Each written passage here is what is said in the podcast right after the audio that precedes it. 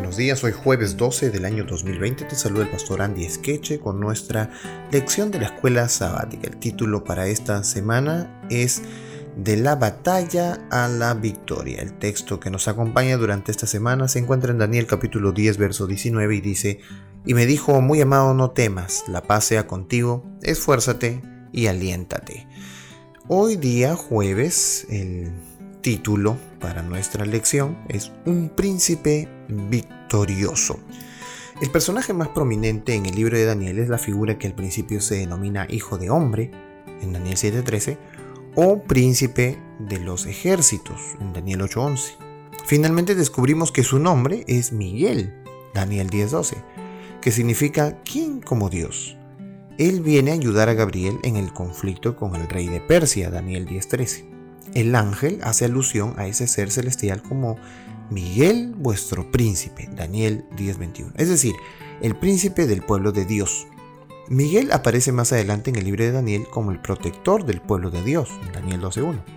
En Judas 9 aprendemos que Miguel, también llamado arcángel, lucha contra Satanás y resucita a Moisés. Apocalipsis 12:7 revela que Miguel es el Adalit del ejército celestial que derrota a Satanás y a sus ángeles caídos.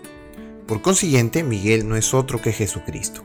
Así como el imperio persa tiene un comandante supremo, una fuerza espiritual que está detrás de su líder humano, así también el pueblo de Dios tiene a Miguel como comandante en jefe, que interviene para luchar y ganar la guerra cósmica en su favor. Colosenses capítulo 2.15 dice, y despojando a los principados y a las potestades, los exhibió públicamente triunfando sobre ellos en la cruz. ¿Cómo Jesús logró la victoria en el conflicto cósmico? Fácil, el texto nos dice que los exhibió públicamente. ¿Cómo los exhibió públicamente? El hecho de que Jesús, el Hijo de Dios, Dios mismo, haya muerto, demuestra que los demonios no toleran la autoridad. Número uno. Número dos, si quieren destruir a Dios, ¿a quiénes más van a destruir? Si destruyen a Dios, destruyen a todos. Incluso se pueden destruir a ellos mismos. O sea, la muerte de Jesús nos enseña que los planes de Satanás no son sino para muerte. Todo lo que él propone es simplemente extinguir lo que Dios ha hecho. Por esa razón Jesús venció la muerte, se sobrepuso a ellos y ahora nosotros entendemos que Dios es capaz de que todas las cosas que Satanás haga las puede eliminar.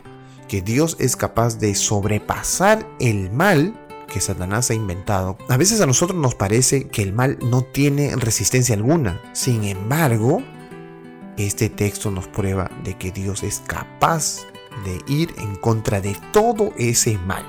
La muerte en la cruz entonces expuso a Satanás y a sus ángeles que, de que ellos eran malos y que no había nada bueno en ellos, ni una buena intención, ni una buena paga, ni nada. Jesús lo venció, mostrando que a pesar de pagar eso que ellos pedían, la muerte, no lograron eliminarlo, no lograron matarlo y tampoco lograrán aniquilar a sus hijos. Al hacer frente a las fuerzas del mal podemos tener fe en Jesús, nuestro campeón. Él derrotó a Satanás al comienzo de su ministerio público. Durante su vida terrenal, derrotó a Satanás en el desierto cuando fue asaltado con tentaciones. Luchó contra hordas demoníacas y liberó a la gente del pueblo del poder de las tinieblas. Jesús derrotó al mal, incluso cuando se enmascaró detrás del intento de Pedro de disuadirlo de dirigirse hacia el Calvario. En sus últimas palabras a sus discípulos, Jesús habló de su muerte inminente como una batalla que culminará en una victoria decisiva sobre Satanás. Juan 12, 31 y 32 dice, Ahora es el juicio de este mundo. Ahora el príncipe de este mundo será echado afuera. Y yo, si fuere levantado de la tierra, a todos atraeré a mí mismo. A veces miramos a nuestro alrededor y las cosas se ven muy mal, como ahora que vemos el efecto de una enfermedad, ¿no? del coronavirus, y últimamente han aparecido enfermedades como esta, coronavirus, luego el virus de los murciélagos, luego el virus de los cerdos, luego el, virus eh, de las aves, en fin, que de los animales muta a los seres humanos. Hay violencia, inmoralidad, corrupción, estas enfermedades que se dan en todas partes. Un enemigo, no de carne y hueso, nos ataca brutalmente desde todos lados. Nos ataca con la comida, nos ataca con lo que vemos, nos ataca con lo que oímos, nos ataca con todo en realidad.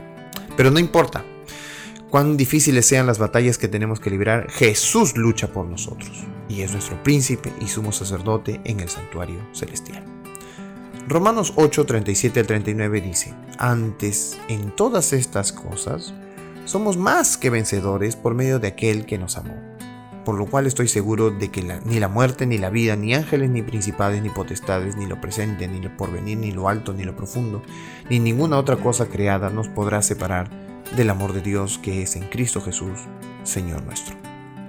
¿Cómo podemos hacer la promesa de ser vencedores o hacer que esta promesa sea realmente una experiencia real en nuestra vida cristiana?